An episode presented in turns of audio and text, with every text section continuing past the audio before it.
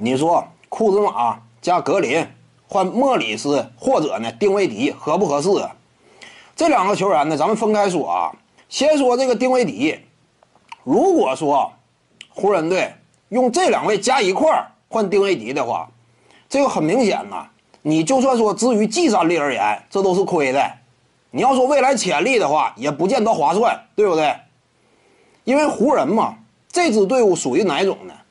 争冠级别强队，而且你别说是今年，以往也是。当初湖人队为什么送走什么德安吉洛、拉塞尔之类的？湖人队说实话，那会儿管理层隐含当中也透露出了一层意思：我们是豪门队伍，我们的目标只有争冠。说白了，一般般的球星啊，就算说你在其他球队里你挺受宠的，但是呢，在湖人这么一支球队当中，你如果说围绕你无法争冠，或者说希望非常渺茫，你这个层次不够的话，那就得把你拿下。这是湖人队的态度。丁威迪呢？严格来讲，够不上什么争冠级别的绝对核心，达不到这种层次，所以就长远来看，不见得划算。就技战力而言呢，库兹马板凳席上起码有一定火力，而且三分远射这块相对稳健。格林也类似情况，都有三分远射的话，你换来一个丁威迪啊，丁威迪是缺乏足够的三分准星的。他来了之后，跟其他队友之间搭档啊，会更加艰难。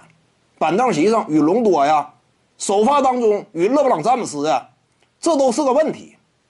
所以湖人队拿这俩换丁威迪肯定是不值。至于说换莫里斯呢，换莫里斯的话，最多付出一个库兹马。当然，我指的是就战斗力这个角度，或者说就风险综合收益各个方面的角度。你如果说再搭上一个格林的话，挺亏。虽然说就薪金匹配层面，你得。保证双方之间这样一种基本的对等，似乎说得加上格林，但一旦加上格林的话，考虑到莫里斯呢，明年或者说今年夏天，他的合同马上到期了，一个到期合同，你这么换的话，有可能竹篮打水一场空，风险太大。你送出库兹马呀，牺牲未来；送出格林呢，说白了，你丢了西瓜呀，你再捡个大点的西瓜，他也不见得说划算到哪儿去。你这么一整的话，那整体战斗力也不见得说有实质性的提高。因此呢，你要说他俩打包一块往外换呢，太伤体格。除非说能引进第三巨头，要不然的话不值得。徐静宇的八堂表达课在喜马拉雅平台已经同步上线了。